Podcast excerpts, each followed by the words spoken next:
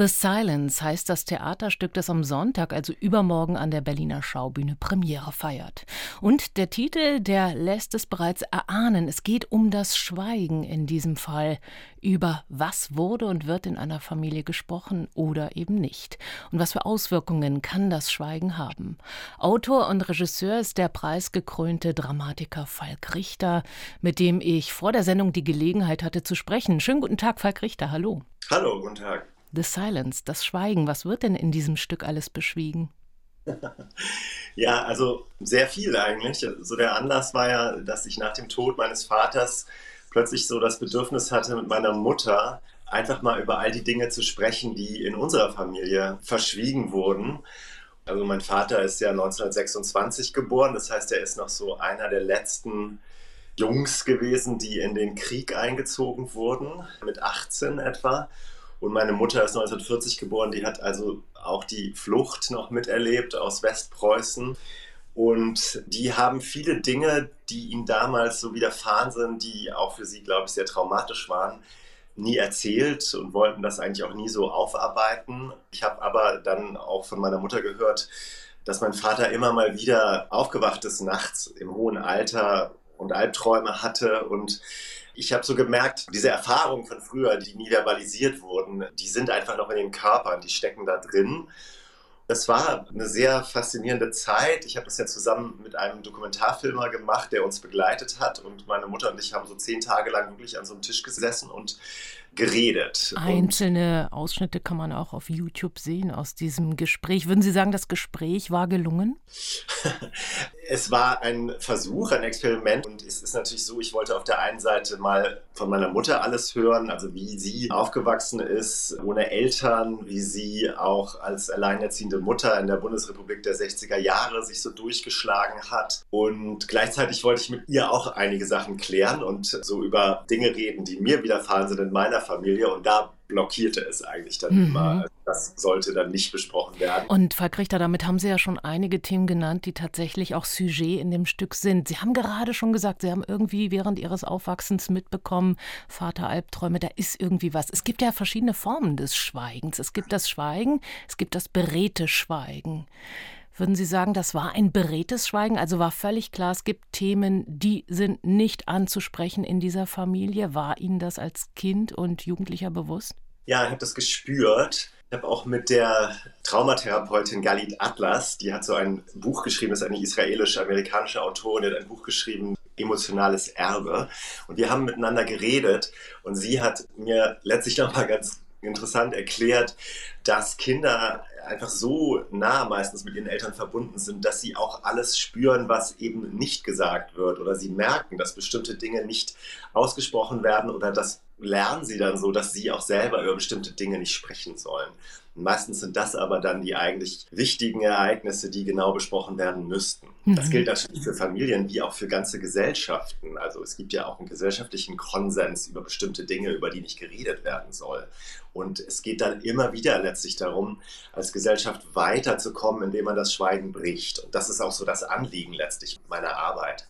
Und Sie äh, überlegen auch, was das Schweigen, die Tabus, das Nichtreden über jene traumatischen Erlebnisse, Ereignisse mit der Familie gemacht hat, mit den Strukturen in der Stückbeschreibung. Da werden Beziehungen beschrieben als in einer Logik von patriarchaler Unterdrückung. Was heißt denn das genau? Welche Folgen würden Sie jetzt im Nachhinein, wo Sie dieses Thema so für sich nochmal durchkämmt haben, sagen? Welche Auswirkungen hatte dieses Schweigen, dieses beredte Schweigen auf ihr Aufwachsen und auf die Familie. Ja, also das gilt ja fast in jeder Familie, dass letztlich die Eltern erstmal nicht angezweifelt werden sollen als Autorität und vor allem der Vater nicht. Und der soll nicht in Frage gestellt werden. Und der Vater selber wiederum, dem wird so diese Position oft zugeschrieben, dass er derjenige ist, der so standhaft sein soll und keine Emotionen und keine Verletzungen zeigen soll. Jetzt war das bei meinem Vater ja so, der war sowohl Opfer als auch Täter. Ich sehe oftmals, wenn ich heute das so höre, dass junge Männer in der Ukraine plötzlich aus ihrem Ausbildungsplatz an die Front geschickt werden oder das gleiche gilt ja auch für russische Soldaten, dass das letztlich so die Jugend meines Vaters war, also aus dem Gymnasium kurz vorm Abitur plötzlich drei Wochen später an der Front und diese Schicksale sehen wir auch heute auch wieder. es ist, glaube ich, so ein ganz großes Problem in unserer Gesellschaft, dass man über die Verletzbarkeit und die Verletzlichkeit auch von Männern ganz schwer reden kann, weil die sollen ja nun gerade soldatisch sein und sollen da keinen Schmerz zeigen. Aber das macht was mit denen, das verändert die. Also die erleben da ja Dinge, wenn sie Leute umbringen oder Leichen um sich herum sehen, die auch ihr Gefühlsleben total beeinträchtigen. Also sie können dann oftmals gar keine Emotionen mehr so richtig zeigen, weil sie die irgendwie abblocken müssen, damit sie nicht wieder reinrutschen in diese Erinnerungen. Und das verschiebt natürlich extrem was in der Familie. Also wenn Emotionen nicht gelebt werden können oder wenn man merkt, es gibt so Themen, über die darf nicht gesprochen werden, hat man ja immer Angst, dass man das Falsche sagen könnte. Und wie hat sich das auf die Ehe, auf die ja, Beziehung ihrer Eltern niedergeschlagen? Hat ihre Mutter darüber etwas erzählt? Nein, darüber hat sie nichts erzählt. Es ist eher so, dass meine Mutter ja selbst dann wiederum als kleines Kind auf der Flucht miterlebt hat, wie ihr kleiner Bruder erfroren ist oder wie da ganz viele Menschen das auch dann nicht geschafft haben, durch diesen Winter zu kommen. Die ist auch so mit ihren eigenen Sachen beschäftigt. Ich würde eher sagen, dass meine Eltern, also die haben sich ja sehr gut verstanden und die, glaube ich, haben so gemeinsam so eine Art Schweigegemeinschaft hm, gebildet. also ein Pakt. Das, ja, ich glaube, die haben das schon miteinander besprochen aber die haben immer gedacht, äh, sie wollen uns Kinder damit nicht belasten. Natürlich ist es ja auch für jemanden, der dann im Krieg war, ganz schwer, das einfach irgendwie später im Leben dann mal so en passant zu erzählen. Also wo gibt es denn überhaupt so geschützte Räume, wo man über solche Erfahrungen reden kann? Das ist ja gar nicht so einfach. Mhm. Aber ich glaube, also die beiden haben das schon miteinander besprochen. Sie haben nur so uns Kinder so außen vor gelassen. Sicherlich in guter Absicht, aber es wollte gerade sagen, was sicherlich ja, ja. ja auch erstmal gut gemeint war. Aber im das Nachhinein also, würden Sie sagen, Fehler? Ja, ich glaube Fehler, dass Sie unterschätzt haben, dass Ihnen da zwei doch wache, intelligente Wesen gegenüberstanden, die damit hätten umgehen können. Das hätte uns nicht zerstört. Was uns jetzt eher verwirrt hat, war, dass wir immer so sozusagen gesagt bekommen haben, alles ist gut, es gibt kein Problem, mach dir keine Sorgen und dann spürt man, da stimmt was nicht. In welcher Form ist denn dieser Austausch, den Sie jetzt mit Ihrer Mutter hatten, mit der Familiengeschichte auch Teil der Inszenierung? Es gibt so einen Dokumentarfilmanteil in dem Stück. Das hat der Dokumentarfilmer Leon Bischoff mit mir und meiner Mutter gemacht und es gibt immer wieder Auszüge aus diesen Filmaufnahmen zu sehen. Ansonsten sieht man Dimitri Schad, der im Grunde so eine Art autofiktionale Version von mir spielt. Also der spielt einen Autor, der sich eben mit den drängenden Fragen seiner Familie jetzt nochmal auseinandersetzt. Für mich, glaube ich, ist nochmal so ein wichtiges Anliegen, dass ich natürlich das auch auf die Bühne bringe, weil ich das Gefühl habe, das ist ein Thema, was mehr Leute angeht. Das ist nicht nur meine Geschichte, sondern ich nehme mich sozusagen stellvertretend für viele Menschen, die dieses Schweigen in den Familien erlebt haben oder die Schweigemauer nicht durchbrochen haben und versuche letztlich darüber einen Abend zu machen. Also wie man versuchen kann und muss, über die Dinge, über die sich keiner traut zu sprechen, auch zu reden. Und die Uraufführung, die fand letztes Jahr bereits in Straßburg statt. Für die Schaubühne gibt es jetzt eine neue Version. Welche Erfahrungen haben Sie bei der Uraufführung in Straßburg gemacht? Welche Reaktionen gab es denn da? Ja, also die Reaktionen waren sehr, sehr positiv in Frankreich. Jetzt ist das natürlich so, für die Franzosen ist das dann ja nochmal so ein bisschen weiter weg. Also so Geschichten über Deutsche, die im Krieg waren oder auf der Flucht in der Nachkriegszeit waren, das ist, glaube ich, jetzt hier in Berlin nochmal was ganz anderes. Ich habe allerdings auch weitergearbeitet an dem Stück. Da liegt ja jetzt über ein Jahr dazwischen und ich habe einfach neue Teile noch dazu geschrieben. Das ist eigentlich wie eine Uraufführung jetzt, aber es basiert schon auf diesem Abend, den ich da in Straßburg und Paris gemacht hm. habe. Ich muss sagen, wenn wir uns die deutsche Erinnerungskultur, die westdeutsch geprägte Erinnerungskultur anschauen, die ja international gepriesen wird, dann äh, stelle ich fest, dass genau diese persönlichen Austausche zwischen den Generationen oft eben gefehlt haben. Aufgrund äh, der Dinge, die Sie gerade geschildert haben, aufgrund des Schweigens und der Scham letztlich auch. Und ich habe so das Gefühl, das fällt uns genau heute ein wenig auf die Füße. Es gibt dieses offizielle Erinnern, aber in den Familien selbst wurde halt ganz wenig gesprochen, vor allem auf der deutschen potenziellen Täterinnenseite. Was für Möglichkeitsräume entfaltet Ihre Inszenierung? Welche Fragen stellen Sie sich, die vielleicht auch gesamtgesellschaftlich eben zu einem konstruktiven Austausch führen können? Also ich würde sagen, was erstmal, glaube ich, geholfen hat, war so meine Grundannahme, dass meine Eltern sowohl Opfer als auch Täter waren. Also mein, mein Vater, ne? meine Mutter war keine Täterin, dazu war sie noch zu jung, aber mein Vater Der wurde einfach eingezogen, das, der wurde ja nicht gefragt. Der ist auch nicht unbedingt begeistert in den Krieg gezogen, aber hat es dann gemacht.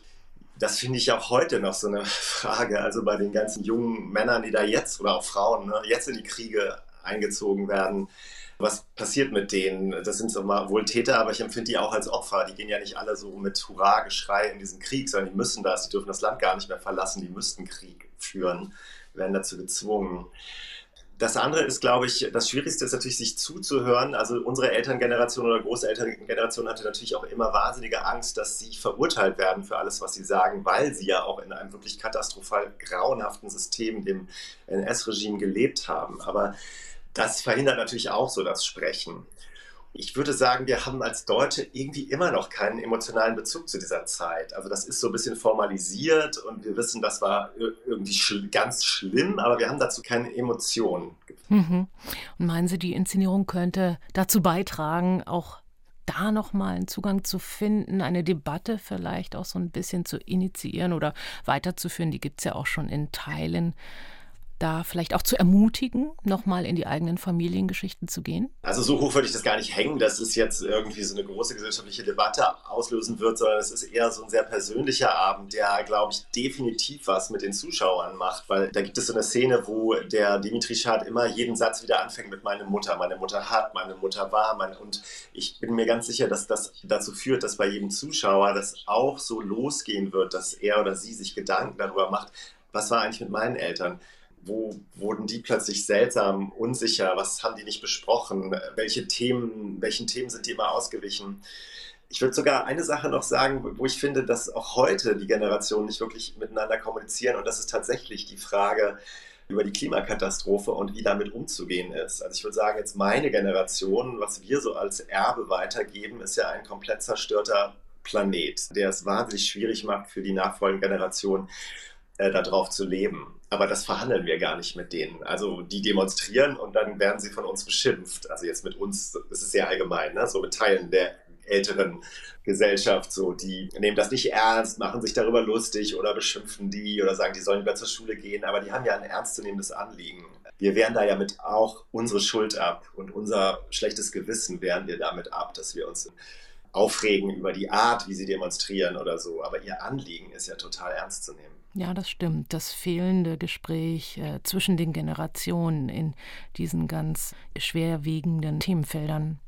Der Autor ja. und Regisseur Falk Richter über sein Stück The Silence hier auf RBB Kultur. Premiere ist also übermorgen am Sonntag in der Schaubühne am Leniner Platz oder Uraufführung, wie wir gerade gehört haben, in seiner Regie mit Dimitri Schad. Los geht's um 20 Uhr. Falk Richter, danke für das Gespräch.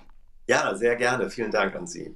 Und zu sehen ist The Silence nach der Premiere dann am 21. und 22. November. Und dann gibt es wieder Termine im Dezember.